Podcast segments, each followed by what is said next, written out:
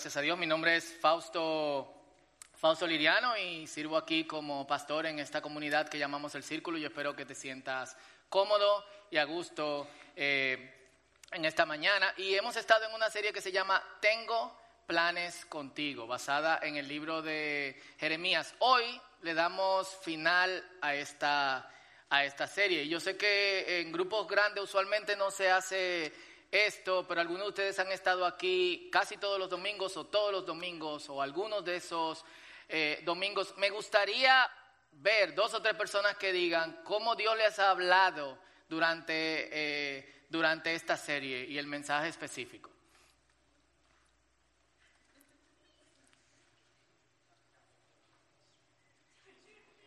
Sí, que Dios me habló.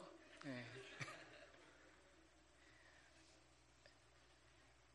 No tenga vergüenza, de hecho, para que se oiga, si me ayudan los estelles, tenemos un micrófono que puede, yo lo puedo llevar donde usted está. No tiene que jalar para acá. Ahí está.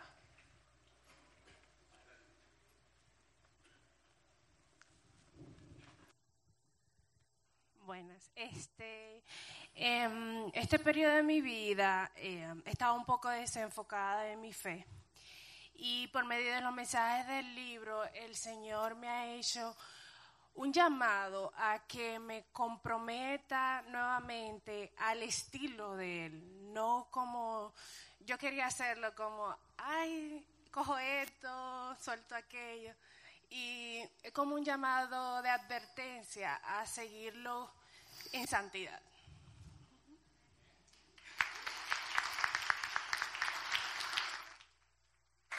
¿Quién más se anima? Por aquí, Caleb. Un aplauso a Caleb, Dios lo sanó de los pies y juega basquetbol.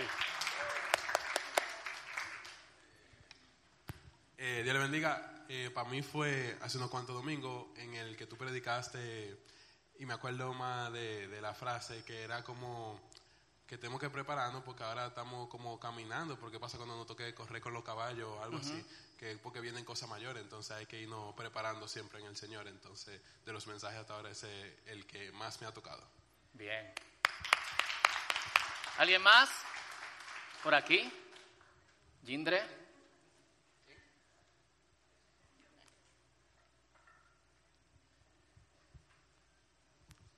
Hola, buenas. Buenas. Eh, el domingo ustedes pasados hablaron sobre que Jehová los mandó al exilio. Y otro le decía, tranquilo, que vamos a volver en tres meses, cuatro meses, no saque la ropa, déjela. Y nos pasa a todos nosotros. No vamos a recoger nada, vamos a quedarnos, porque mira lo que dice Jehová. Si le dijo a su pueblo de Israel que, nos, que le faltan 70 años, a nosotros no sabemos cuántos años nos van a tocar todavía aquí. Y bueno, eso es. Wow. Bien. Gindre un grupo grande que aquí son eh, chamos venezolanos. Levanten la mano los venezolanos que están aquí. ¿Eh? Tenemos que hacer que lunes, discipulados venezolanos. Una persona más y listo. Por aquí, Susi.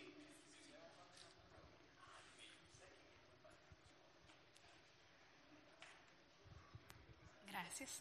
Eh, el Señor me ha confrontado por esta serie de mensajes porque yo estaba haciendo un plan muy específico con cada cosa, con mi trabajo, con mi vida, con viajes, con una serie de cosas. Y estaba haciendo estos planes sin contar con que el Señor tenía derecho de cambiarlos. Y todo en el trabajo se ha puesto de una forma diferente, todo ha caído en un lugar diferente al que yo esperaba y entendí que cuando caminamos bajo la voluntad del Señor, eh, tenemos que darle el permiso de cambiar nuestros planes, aunque no sea lo que queremos o aunque no nos guste. Y me ha trabajado bastante la humildad y dejar las cosas en la mano de Él. Amén. Gloria a Dios. Qué bien, me asusté. Yo dije, bueno, vamos a tener que empezar la serie otra vez el domingo que viene o hoy. Eh, eh, qué bueno que Dios ha ido hablando. Para los que no han tenido oportunidad de escucharla, pueden eh, entrar en Spotify, busquen el Círculo Podcast, P-O-D-C-A-S-T, el Círculo Podcast, y ahí están todos los mensajes, o en nuestra página web, elcírculo.com.do, están los mensajes y también está la presentación que usamos aquí con los versículos bíblicos, las frases y pueden escuchar toda la serie, de hecho, eh, eh, nuevamente, o pueden escuchar los mensajes en los que no estuvieron. El punto de esto es que nosotros podamos aplicarlo y sobre todo, no solamente eh, aplicarlo, sino ajustar nuestros planes y nuestra vida a lo que Dios quiere con a lo, que Dios quiere con nosotros. Y terminando esta serie, yo quiero que hablemos bajo el tema residentes temporales. Y eh, yo quiero que leamos en Jeremías capítulo 35, del verso 1 al verso 14, y vamos a hablar sobre un grupo específico que vivían entre los israelitas, pero no eran israelitas, con cierto, eh, con un estilo de vida peculiar. Y, y que bueno, Dios lo usó como, como ejemplo. Jeremías 35 del 1 al 14, ¿lo tienen? Tienen Jeremías 35, 1 al 14. Para los que tienen la Biblia que usamos aquí, es la página. ¿Cómo? 630. Así que 630. Eh, ¿Lo tienen? Leímos. Nombre del Padre, del Hijo y del Espíritu Santo. Dice así. Este es el mensaje del Señor que el Señor le dio a Jeremías cuando Joacín, hijo de Josías, era rey de Judá. Ve al asentamiento donde habitan las familias de los recabitas e invítalos al templo del Señor. Llévalos a una de las habitaciones interiores y ofréceles algo de vino. Qué profecía más ápera, ¿eh? El Señor dice, vamos a beber. Versículo 3. Así que fui a ver a Haazanías, hijo de Jeremías y nieto de Jabasinías, y a todos sus hermanos e hijos que representan a la familia, a todas las familias recabitas. Los llevé al templo y fuimos a la habitación asignada a los hijos de Anán, hijo de Igdalías, hombre de Dios.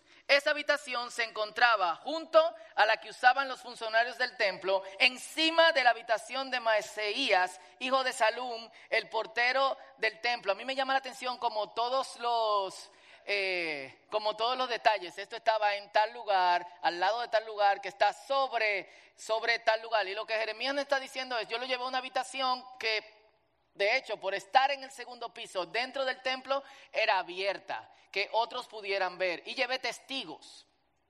Versículo 5. Puse copas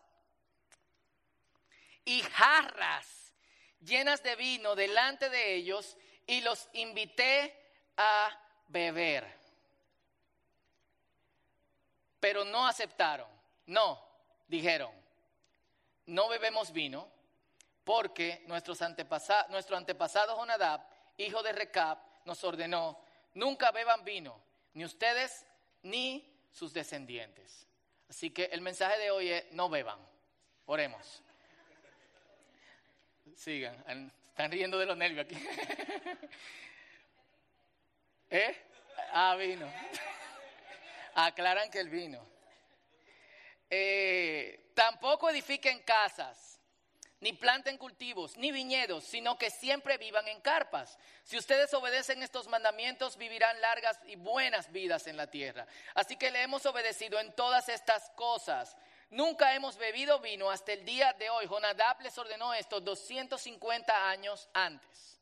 No 30, no 20, no 10, no 5, 250 años antes. Y dice, Nunca hemos bebido vino hasta el día de hoy, ni tampoco nuestras esposas, ni nuestros hijos, ni nuestras hijas. No hemos construido casas, ni hemos sido dueños de viñedos o granjas, ni sembramos campos. Hemos vivido en carpas y hemos obedecido por completo los mandamientos de Jonadab, nuestro antepasado. Sin embargo, cuando el rey Nabucodonosor de Babilonia atacó este país, tuvimos miedo del ejército de Babilonia y del ejército de Aram, así que decidimos mudarnos a Jerusalén. Por esta razón estamos aquí. Entonces el Señor le dijo a Jeremías el siguiente mensaje. Esto dice el Señor de los ejércitos celestiales, Dios de Israel. Ve y dile al pueblo de Judá y de Jerusalén. Vengan y aprendan una lección de cómo obedecerme. Los recabitas no beben vino hasta el día de hoy porque su antepasado Jonadab les dijo que no. Pero yo les hablé a ustedes una y otra vez y se negaron a obedecerme. Amén. Es una lectura larga. El capítulo 35 tiene creo que seis versículos eh, más, si no me equivoco, cuatro o seis versículos más. Lo pueden terminar eh, en sus casas. De hecho, toda esta serie le hemos recomendado. Lean todo el libro de... Eh, de Jeremías y quiero hablar un poco de contexto con respecto a los recabitas, aunque yo quiero enfocarme en nosotros, obviamente. Y este grupo de, personas que se llamaban a sí mismos hijos de Jonadab, de hecho su nombre recabitas es porque Recap era el padre de Jonadab. Entonces adoptaron este nombre. Eran, no eran israelitas, sino que eran descendientes del cuñado de Moisés a quien Moisés, Jorab se llamaba, había invitado a vivir con los israelitas y a poder disfrutar de la gloria de Dios entre, eh, entre ellos. Eran etíopes, de hecho, eh, probablemente de tez eh, negra, eso no tiene ninguna importancia, pero obviamente no solamente era distintivo su estilo de, su estilo de vida, sino que era evidente que no eran como racialmente conectados a los israelitas. Y tenían esta vida tan disciplinada y su identidad conectada al mandamiento que le había dado su padre, como leímos que era no beber vino, no construir casas, sino vivir en casas de campaña, no sembrar campos, no tenían viñedos. Y si ustedes se fijan, son cosas que les impiden establecerse en un solo lugar. Si tú no construyes casas, tú no tienes un apego a la tierra. Si tú no siembras, tampoco tienes apego a eh, la tierra. Lo de beber vino probablemente era por una cuestión eh, religiosa, quizás conectada con las reglas dadas a los nazareos, que no tienen nada que ver con nazarenos, sino eran personas dedicados al, Señor y no tenían eh, viñedos. La Biblia no da explicaciones de por qué estas personas vivían de esta, o sea, no, de por qué Jonadab le ordenó a estas personas vivir, a su familia, vivir de esta manera, pero lo más probable es que se haya desilusionado de el mundo y su corrupción. Eh, recientemente yo vi una película con, eh, con Noelia, la he recomendado a, a, par de gente, se llama Capitán Fantástico. No la vean en español, por favor. Eh, y de hecho es un padre que saca a su familia con su esposa de la, de la sociedad. Y ellos cazan su propia comida, siembran su propio campo, viven en un eh, monte, en un sitio muy bonito, en el National Sequoia Park. Eh, ahí cualquiera vive en casa de campaña. Y, y de hecho estudiaban ahí, tenían anti de hecho, hay algo que se llama anti-escuela. Nosotros tenemos un amigo que se llama Claudio Oliver de Curitiba, Brasil con un estilo de vida similar. Y, eh, Claudio, de hecho, eh, nosotros siempre relajábamos porque cada vez que nos juntábamos con él, había una cuestión nueva que él hacía para desconectarlo del medio ambiente. O sea, primero era que la, niña estaba en antiescuela, la chamaquita tenía seis años y hablaba portugués, inglés, alemán y español. Seis años. Eh, Antiescuela es buena, pero en Brasil y en Estados Unidos es ilegal. Eh, segundo, ellos se mudaron, toda la, congregación se mudó a un barrio. Full. Y Noel y yo relajábamos como, ok, ahora van a hacer su propio pan. En la próxima conversación con Claudio Oliver, bueno, estamos haciendo nuestro propio pan, ya no vamos a comprar en panadería, que sí o qué. Tú verás, ahora van a sembrar su propia comida y van a poner su propio chivo, su gallina. La próxima vez que hablábamos con Claudio Oliver era, ok, y ahora tenemos chivos. Mira mi hija en esta foto, está en la granja, no sé cuánto. Y nosotros relajábamos en la próxima conversación, ellos van a hacer su propia ropa. Y entonces nos decía, todas las mujeres de la comunidad ahora están aprendiendo a hacer telas y a coser porque vamos a hacer nuestra propia ropa. O sea, y él se fue como estableciendo este estilo de vida al punto que ya yo no sé dónde él está. ¿Tú sabes algo de él? ¿Eh? Hacen, ah, bueno, hacen jabón con aceite de, de la comida. Eh, eh, recogen desechos y hacen cosas con desechos. O sea, él fue como alejándose al punto donde, motivado por algo, él era pastor de una congregación en Brasil de dos mil personas. Y él sentía como esto, como algo no anda bien aquí, porque muchas de estas personas vienen, pero no son eh, discípulos, de, discípulos de Cristo. Y entonces él habló con su líder y le dijo, vamos a pelar, como todo lo que hacemos, vamos a pelarlo como una cebolla. Si cuando lleguemos al centro lo que está ahí no es Cristo, vamos a desbaratar esto. Ustedes saben cuál es el final, ¿verdad? Pero él dijo que lo primero que quitaron fue la alabanza y la adoración en el estilo eh, hip como nosotros lo hacemos. Eh, y empezaron a adorar de otra manera. Él dice, Fausto, la gente se estaba volviendo loca. Era, oh, mi adoración, mi adoración. No es tu adoración, la adoración es de Dios. Y eso fue haciendo que, y él no nos, de hecho, por mucho tiempo fue mentor de nosotros, nunca nos aconsejó que desbaratáramos lo que estábamos haciendo. Pero él sí dijo que lo que él estaba haciendo no estaba dando resultado porque cuando llegaron al centro no estaba Cristo ahí. Y se apartaron. No sé en qué está, espero que no se haya vuelto loco, pero eh, obviamente hay personas que motivados por su desilusión con el sistema, se apartan. Y eso estaba pasando con, eh, con, los, eh, con los recabitas. Y Jonadab le había dado un mandato similar al que dice en, en los diez mandamientos, pasaría con aquellos que obedecen a sus padres y a sus madres. Dice, para que su vida se alargue sobre, sobre la tierra que yo, el Señor tu Dios, le, le doy. ¿Y cómo se mantenían? Se mantenían haciendo eh, instrumentos de, de, metal, herramientas, afilando, afilando cosas. Y Jeremías, como leímos, le hace una convocatoria extraña. Porque si alguien te ha ordenado, y esto va para, para, para, vamos a dejarlo ahí. Si, si, si de hecho Dios te ha ordenado o alguien te ha ordenado algo como un compromiso personal, llega un momento en que ese compromiso con ese algo, con ese voto, con eso que tú entiendes que Dios te ha dicho, va a ser retado. Y muchas veces de parte de Dios. Entonces Jeremías setea las cosas y, a mí me da risa porque eh, en el sentido bueno, no de burla, sino de wow, qué pero eh, los profetas tenían esta parte teatral dentro de su, eh, dentro de su, de su oficio. Yo me, leyendo esto, que lo leí varias veces en la semana, yo me imaginaba a Jeremías con la cubeta de vino entrando al templo. Hey, se te en la casa, muchachos, vengan, copa y cosas. entonces, el setting, gente de Dios en el templo y un profeta al quien Dios le ha dicho que beban vino. Dios no le dijo a Jeremías, por lo que leímos, que pruébalos a ver si van a beber vino.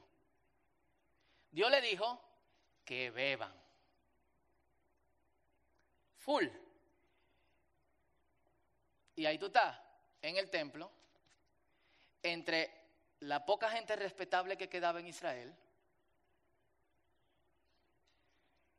con el profeta más famoso hasta el momento, con palanganas de vino y muchas copas. Y el profeta te dice, palabra del Señor, beban vino. Wow, es como el Señor me está diciendo esto. Pero a mí me dijeron otra cosa. Y tenemos que tener cuidado, y aquí hago un paréntesis, porque en nuestros ambientes cristianos, Dios habla, obviamente, y Dios dice ciertas cosas. Y una de las cosas que yo le digo a la gente es, asegúrate de que cuando Dios te dijo algo fue Dios que te lo haya dicho. Dios, por ejemplo, a mí me llamó a tiempo completo. Y yo dejé el mundo de la publicidad que me encantaba y me estaba yendo bien, pero yo necesitaba asegurarme que era el llamado de Dios. ¿Por qué? Porque Dios me estaba llamando a vivir sin dinero. Entonces yo tenía un futuro en el donde yo iba subiendo, ahora Dios entraba en un futuro incierto. Y lo que yo había visto en mis otros amigos, a quien Dios lo había llamado a tiempo completo, literal, Noel y yo nos reunimos con muchos de ellos en esa época, que, mira, nosotros nos sentimos muy mal porque el otro día no pudimos ir al cine y wow, o sea, eh, esta vida es muy dura, o sea, literalmente, es como, Dios nos llamó y no tenemos cuarto para ir al cine, voy a volver a trabajar. Oh, oh Dios. Eh, pero eh, yo sé que no era solamente el cine, era poder comprar ciertas cosas, era poder saber que mañana tú vas a pagar la factura de la luz, era poder saber que mañana tú tenías dinero para la gasolina, era poder saber que la semana que viene tú podías pagar el colegio de tus niños. Si tú no sabes que es Dios que te lo ha dicho, tu mente puede cambiar así. Así que sea lo que sea que Dios te diga, asegúrate que es Dios que te lo está diciendo. Porque una vez es Dios que te lo ha dicho, Dios no cambia de opinión. ¿Ok? Dios no cambia de opinión. Dios dice, yo no soy hijo de hombre para mentir, ni soy muchacho para andar con relajo. Paráfrasis.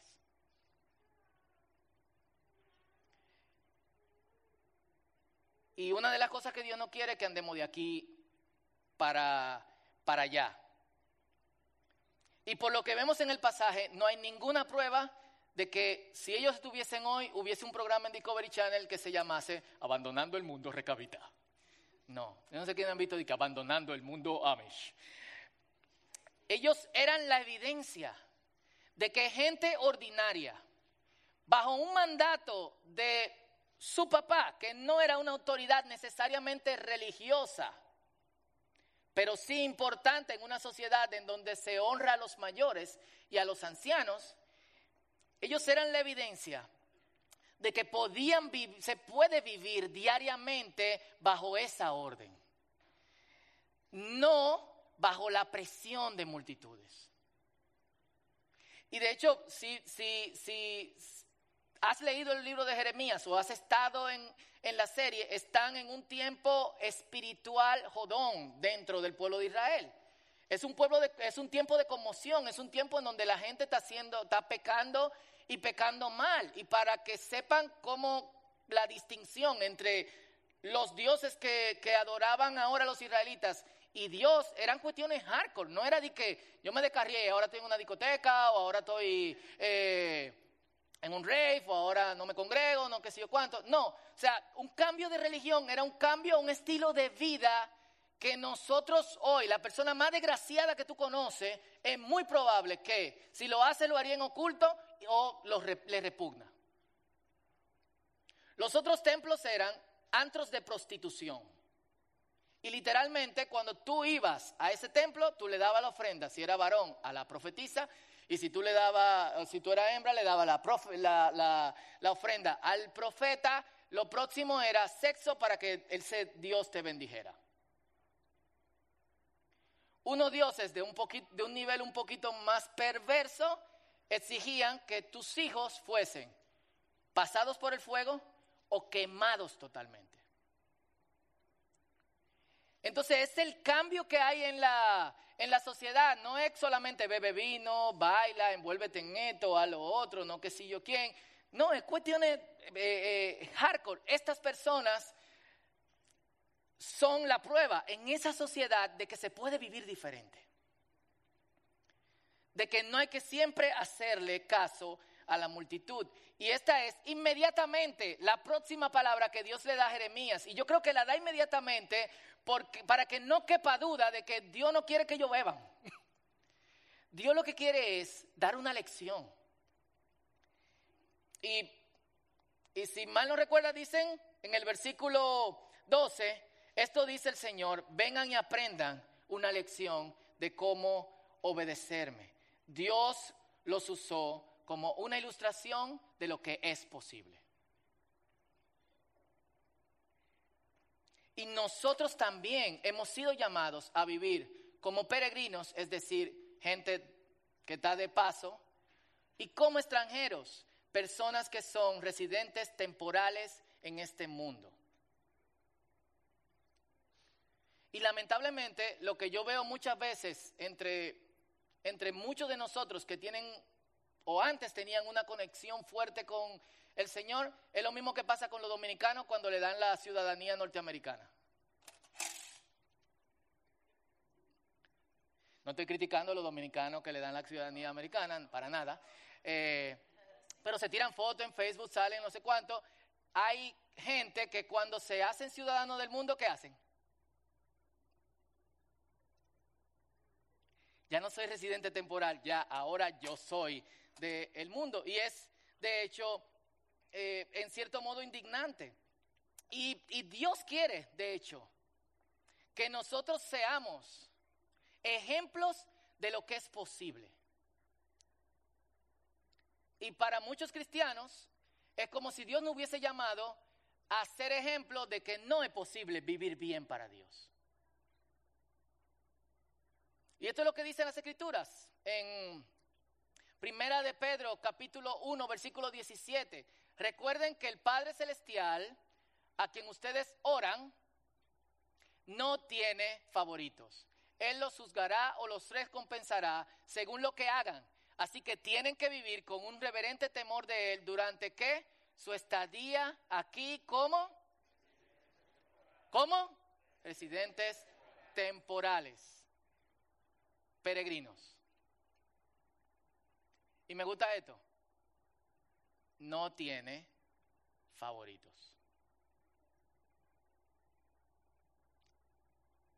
¿Qué quiere decir eso? Dios nos está llamando a toditos nosotros a vivir bajo el mismo estándar. Cool. Algunos dicen, yo sé, Dios y yo somos uno con el universo, mi relación con el Señor es personal. Por eso yo he visto mucho esa frase.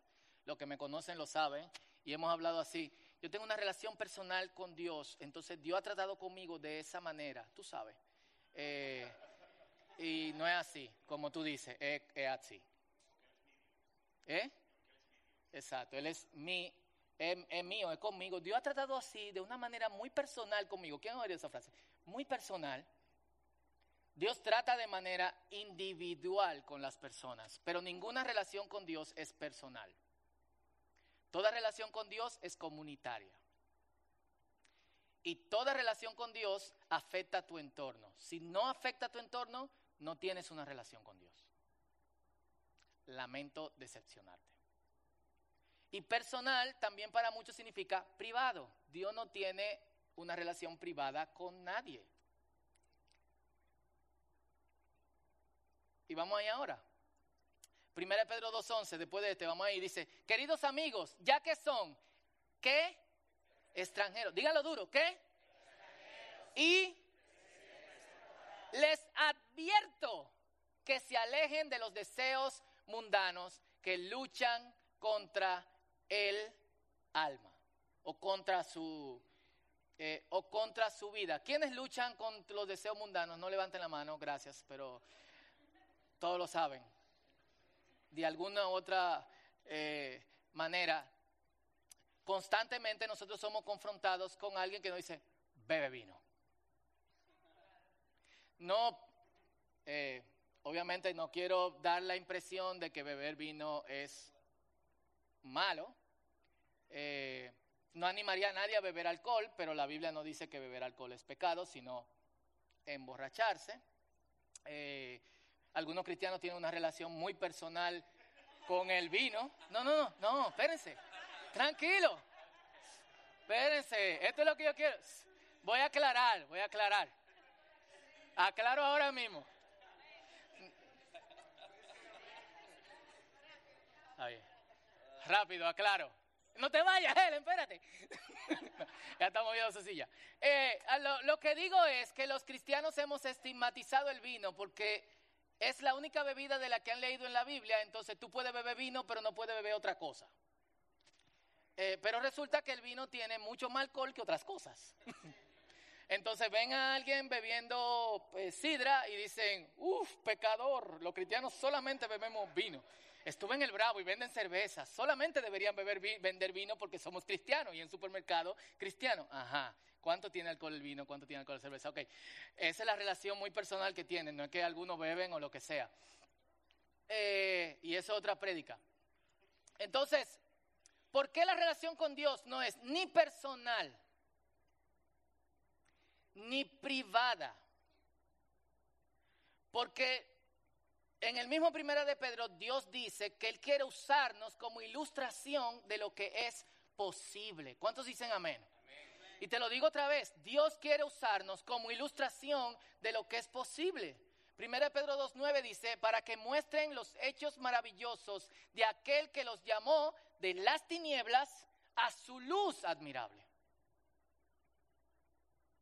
Y algunos se saben ese texto en, Reina Valera, lo cantaban con Marco Suí, también somos pueblo, pueblo adquirido por Dios, nación santa, real sacerdocio, linaje escogido por Dios para anunciar la virtud de aquel que nos llamó del la luz, admirable, somos los hijos de luz. Eh, peguen bachata, eh, para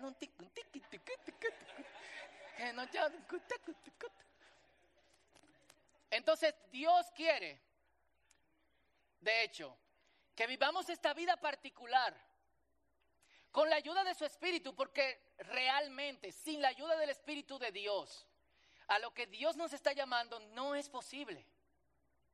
No es posible. Y por eso desde que Jesús anda caminando con sus discípulos, les dice, yo me voy, no se pongan tristes porque yo le envío el consolador y Él va a estar con ustedes y con los otros que vienen después para sacarle a flote estas cosas, para que ustedes le entiendan y para mostrarles el camino. Entonces nosotros no estamos solos. Pero también nuestra vida como creyentes no es solos. Dios quiere mostrar a través de ti lo que es posible.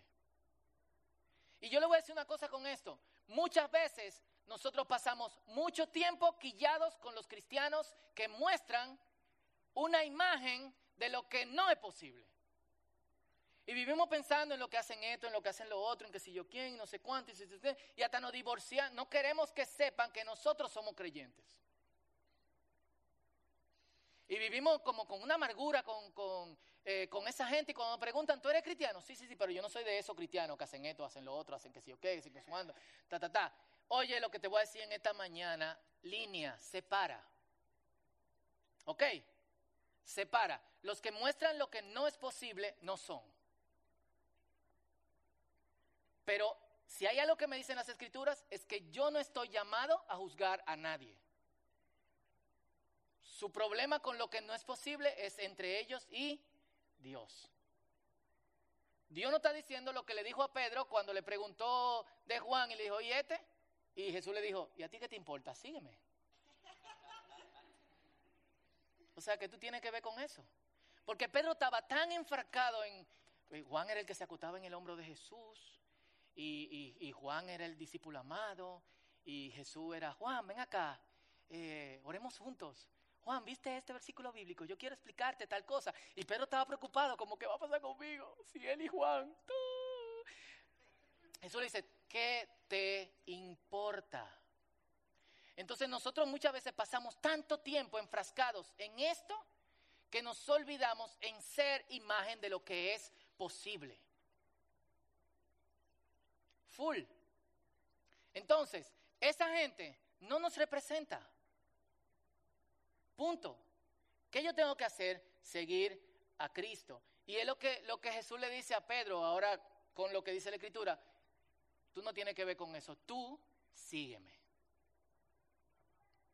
Y esa es la imagen que nosotros tenemos que, tenemos que, que, que tener. Ahora, solo vamos a hacer lo que Dios nos ha llamado a hacer si aceptamos la definición bíblica de quienes nosotros somos. Lo digo nuevamente, solo vamos a llegar a ser lo que estamos llamados a ser y obviamente a hacer si aceptamos la definición bíblica de quienes nosotros somos. ¿Cuál es la definición bíblica de quienes nosotros somos? Extranjeros y residentes temporales. Así que debemos de vivir en este mundo con nuestra mente en que todo lo que nos pase aquí es temporal. Y pasará. Y algo muy ápero que estábamos eh, casualmente, no planificado, hablando en el discipulado mixto en esta, eh, en esta semana, era sobre esto. O sea, una de las cosas que la Biblia dice es, el mundo pasa y sus deseos. Pero el que hace la voluntad de Dios, y nosotros invertimos en cosas y nos, eh, y perdón lo que estaba en el discipulado mixto, pero bueno, eh, invertimos en cosas, nos superamos constantemente. ¿Para qué? Para que nuestro nombre trascienda. Pero en 40, 50, 30, 20, 100 años seremos olvidados. Lo único que hace que nuestra memoria permanezca para siempre es que nosotros aceptemos este llamado peregrinos y extranjeros, y nos demos cuenta que todo esto temporal, nosotros somos los que sí vamos a darle para adelante, si hacemos la voluntad de Dios para siempre. Gloria a Dios. Y, y yo aprendí de esta, de esta mentalidad. Eh, cuando Noel y yo nos casamos, nos prestaron una casa con la intención de que viviésemos ahí siempre. La casa está ahí, es la madre de un amigo, ella viene cada seis, siete meses, dura un mes ahí, un mes y medio, eh, pero nos dijo, no toquen nada, dejen todo como están, este es su cuarto, pueden usar esto, pero vuélvanlo a tal eh, lugar, etcétera. Nuestra idea era como, bueno, duremos un año aquí, dos años, pero después que vimos que todo estaba en caja y que no podíamos comprar absolutamente nada, era como, este no es nuestro sitio. Estamos viviendo aquí, es muy chula, tiene una ubicación eh, estratégica. Vivimos en el puro centro de la ciudad. La ubicación más estratégica es que no estamos pagando un chele. De nada, no nos dejaban ni pagar la luz. Pero no somos de aquí. Esto no es de nosotros. Esta estufa no es nuestra, la nevera tampoco es de nosotros y toda nuestra ropa está en caja. Así que para nosotros, honestamente, no fue incómodo. Pero todo el tiempo supimos que ese no era nuestro lugar y que teníamos que salir de ahí. Y, y de hecho, vivir temporalmente, vivir con la mente de que estamos aquí temporalmente, es como eso. Qué chulo. Estamos en este mundo, logramos ciertas cosas, podemos avanzar en todo lo demás. Eh, de hecho, la Biblia dice, eh, metan mano, hagan todo lo que tengan eh, que hacer, pero cuando hacemos inversiones a largo plazo, entendemos que un día nosotros no vamos a ir en este mundo y esas inversiones se van a quedar ahí. Cuando tenemos ciertas posesiones, entendemos que esas posesiones un día van a pasar a otra persona, nosotros vamos a salir de aquí. Y viviendo en desconexión continua con el ambiente, pero sobre todo, yo creo que el pasaje nos llama a vivir de acuerdo al llamado en momentos donde otros nos piden cosas que todo el mundo hace, pero nosotros sabemos que no agradan a Dios. Todo lo que estamos aquí bueno, la mayoría de ustedes tienen la, la intríngulis de que se mueven dentro de cierto mundo profesional. Algunos son políticos, de hecho. Eh, y me sorprenden que mantengan la integridad a pesar de que están dentro del mundo político. Hay momentos en que alguien le puede decir, tú quieres que te vaya bien después de tú orando y decir, Señor, bendíceme. Y al otro día alguien te dice, ¿tú quieres que te vaya bien? Eh, ¿Podemos hacerlo así? ¿Qué tú opinas? Y aquí en frío tú estás diciendo, no, eso no agrada a Dios. Pero yo conozco creyentes que en el momento lo piensan. Algunos no lo hacen y otros lo ven como una bendición. Y el mundo no puede estar llamando a hacer cosas que de alguna otra manera no agradan a Dios o no es lo que Dios nos ha mandado, como lo que le dijeron a los recabitas, beban vino, y nosotros tenemos que ser capaces de decir no. Y no solamente eso, durante los últimos años, y con esto voy terminando, la iglesia ha visto la aprobación de las masas como una acreditación para ir cambiando. Pero la historia nos, está, nos ha dicho que no siempre lo que las multitudes aprueban es lo correcto. Y si bien no podemos evitar estar entre las multitudes, sí podemos ser, evitar ser influenciados por ellas. Y Hebreos 11 nos da pila de ejemplos con respecto a esto. Y esto es lo que dice, esta gente en medio del listado, aunque no recibieron lo prometido, lo vieron desde lejos y lo aceptaron con gusto. Coincidieron en que eran, otra vez, extranjeros y nómadas aquí en este mundo. Es obvio que quienes expresan así esperan tener su propio país. Si hubieran añorado el país del que salieron, bien podrían haber regresado. Y lo que nos está diciendo es, ustedes pueden regresar al lugar de donde salieron. Pero miren lo que hicieron esta gente, no lo hicieron. Por eso Dios, sin embargo, perdón, buscaban un lugar mejor, una patria celestial. Y por eso Dios no se avergüenza de ser llamado el Dios de ellos, pues les ha preparado una ciudad. Y cuando piensas en ti y piensas en Dios, Dios se siente en toda capacidad de decir, yo soy su Dios. Has asumido esta mentalidad, estoy aquí de paso. Este no es mi lugar. Estoy aquí temporalmente. Y sobre todo, has asumido la decisión de que no importando quién te ofrezca todo lo que es contrario a Dios, tú vas a decir, no. Gracias, pero no, gracias. Estamos aquí, señores. Y mientras estemos aquí, la cosa no siempre es fácil.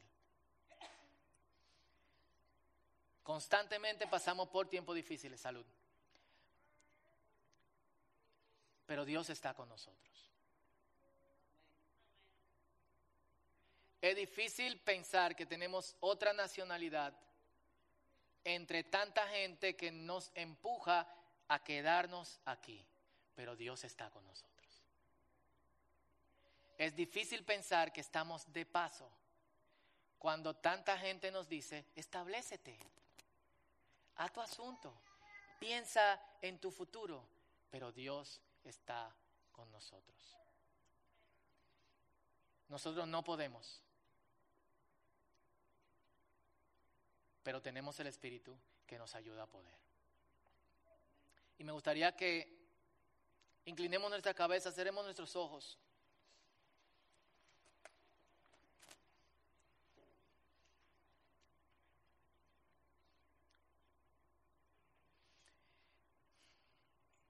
Y hagamos un análisis muy personal, entendiendo que, enfatizando que la relación con Dios, de Dios con nosotros no es personal, pero un análisis personal en el sentido de cómo yo veo la cosa. ¿Yo me estoy viendo de aquí de paso? ¿O yo estoy haciendo solo planes hasta lo que la gente del mundo hace? ¿Estoy viendo hacia la eternidad?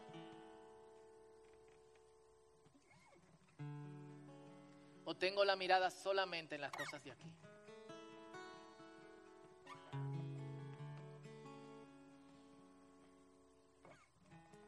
Quizás estás siendo tentado a comprometer lo que has dicho, le has dicho a Dios, no voy a volver a hacer.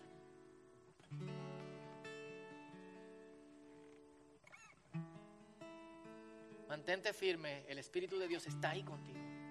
Levanta tu mano, pide la ayuda. También una comunidad de fe que puede acompañarte en ese proceso.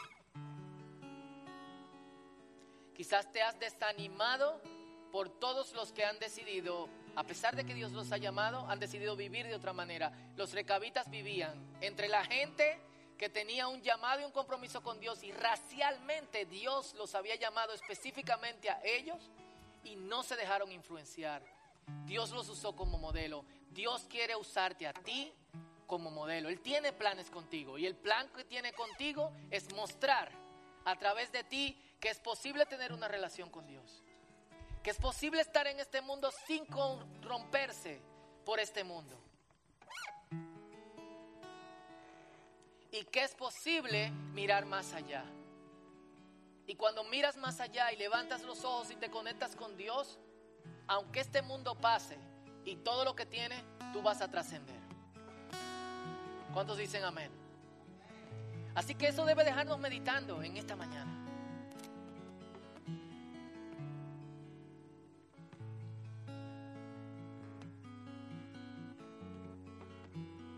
En un tono muy de cada uno, vamos a presentarnos a Dios. Y no solo eso, vamos a hacer un compromiso con Dios de vivir a la altura de su llamado.